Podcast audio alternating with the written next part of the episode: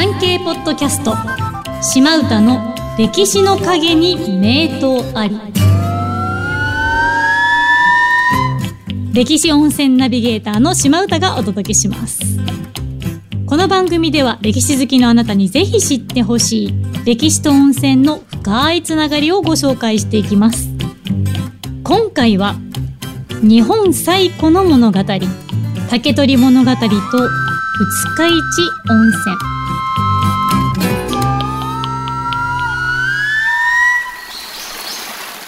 本日の聞き手はこの方ですえー、相川ゆりです。どうぞよろしくお願いしおます。願いします相川さん、はい。竹取物語って知ってます？あの、かぐや姫のそうです話。はい。そうです。かぐや姫、すごく綺麗な美しい女性に成長して、彼女に心を奪われた金立ち、いわゆる貴族の方たちから求婚されて、かぐや姫ってすごく無理難題を出すんですよね。うんそれご存知ですか？はい。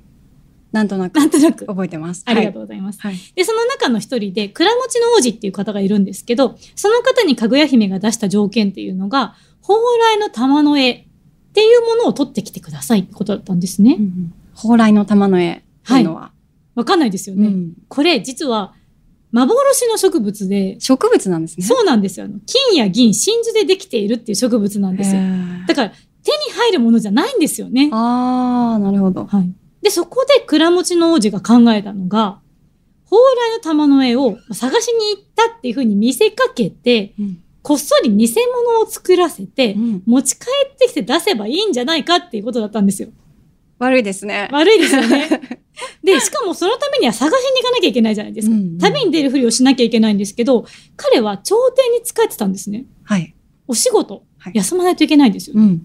そこで、仮病を使って、その仮病の療養のために、つくしの国の温泉に行ってきますって嘘の休暇届出しちゃったんですよ。え、それは通ったんですか？これが通るんですね。えーえ、うん温泉行きますって言って、はい休めちゃうなんていいですよね。そうなんですよ。今って病院とかがあるから何言ってんだって言われますけど、当時はまだお医者さんとかいないので、温泉療養っていう形をとってたっていうのが、この竹取物語から読み取れるんですけど、あー、なるほど。はいえ、じゃあ、あの、温泉は病院みたいな感じで、はい。あの、行っていいものだったんですね。そう、ただ、なんです、今の病院みたいにサクッと行けるものではなくて、うんうんやっぱり旅をしなきゃいけない、その足で行かなきゃいけないんで、そこそこ元気じゃないといけないとは思うんですけど、一応ね、その体を休めたいっていう理由で温泉に行くっていうのは OK とされていた。なるほはい。すごい、1000年以上前に仮病で休んでるんですよ。すごくないですか？や、すごい、すごいですし、なんか、いいですよね。温泉行くために休めますが、通ってならったらね。羨ましいですよね。はい。はいで、ここで登場したこの温泉、はい。つくしの国の温泉っていうのが、今の福岡県うん筑紫野市にある二日市温泉っていう温泉のことだって言われてるんですけど、うん。この二日市温泉って開湯が奈良時代。はい。で万葉集。万葉集ってわかります？はい。万葉集の大友の旅人の歌にも実は出てくるんですけど、この太宰府の南にあるんですよね。なので、太宰府で働いてた人たちが利用したって言われてる温泉地なんですよ。うんで、平安末期に後白河法皇って方がいらっしゃるんですけど、その方が編纂した、良人秘書っていう今よっていう歌の歌謡集にも、この水戸温泉登場するんですよ。はあ。今よっていうのは何ですか？今よっていうのは、いわゆるその当時の流行りのことをこうまとめた歌なので、まあ、今で言うも J-POP? ポップ？ではないかもしれないですけど、まあ、J-POP J-POP じゃない。J-POP ですね。はい。え、J-POP に、はい。その温泉の入り方の歌があったと？そうなんですよ。その、今よの声でで出てくるんですけど、水田温泉に入る入浴の優先順位が歌になってるんですね。へえ。で、最優先が太宰府の役人さん。で、次が完全恩寺、安楽寺、四王寺っていうお寺の僧侶。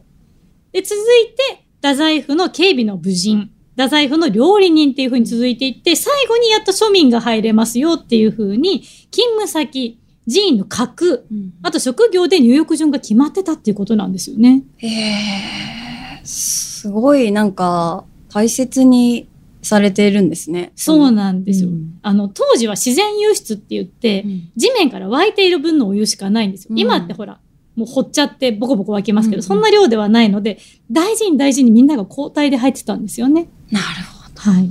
しかもユニークなのが、はいこの歌の最後に夜になると幽霊が入りに来るっていう一節があるんですよ。へえ。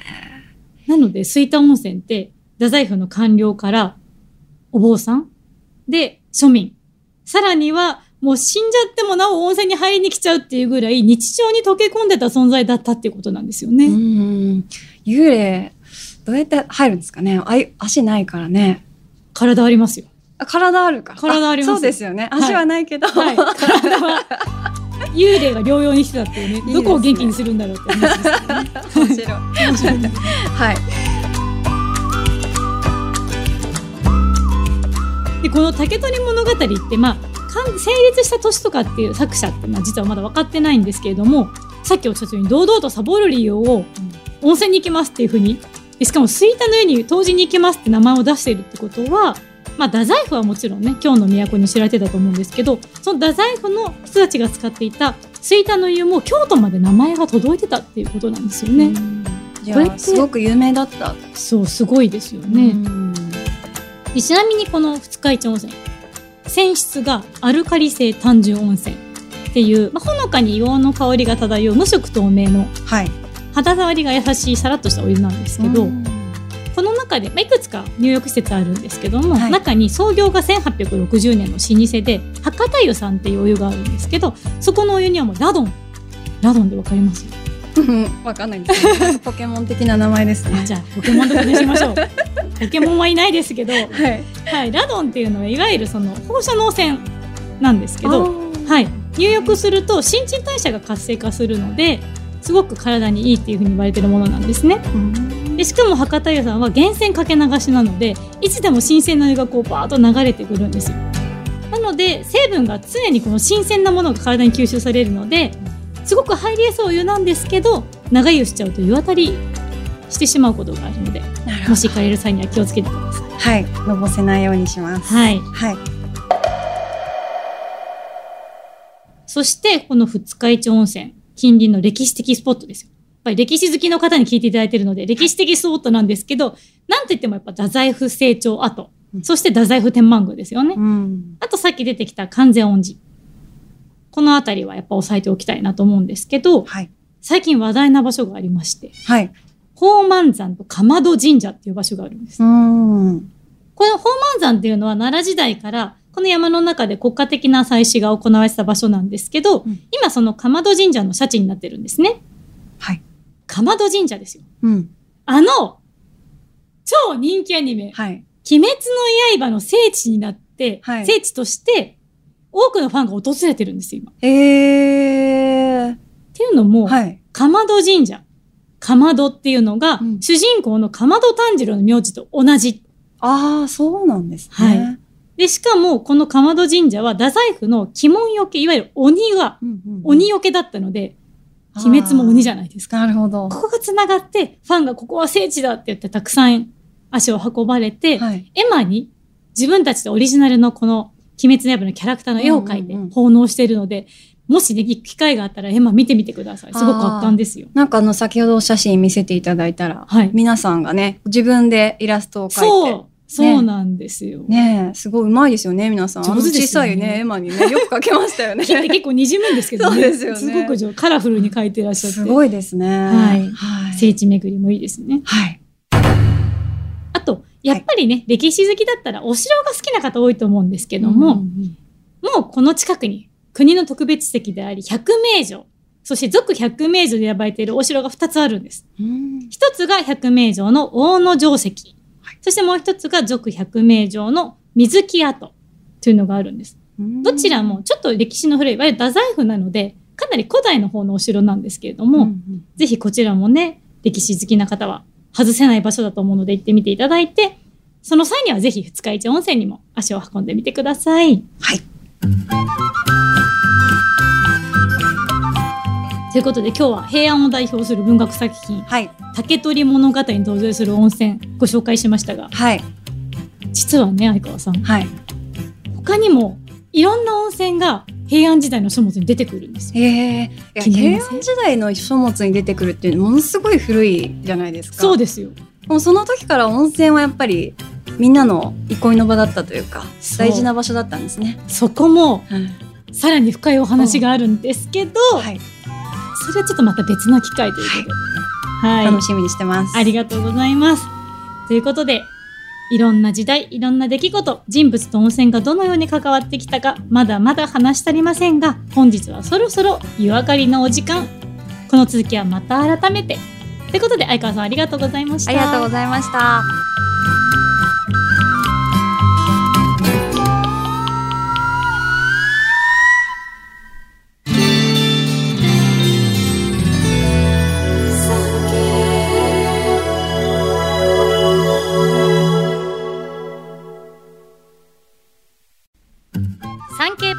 スト島唄の歴史の陰に名刀あり好評配信中です。日本の歴史が好きお城や史跡偉人ゆかりの地を巡るのが楽しいというあなたにぜひ聞いてほしい。歴史の舞台に登場する温泉についてお話しします。詳しくは産経ポッドキャストで検索してください。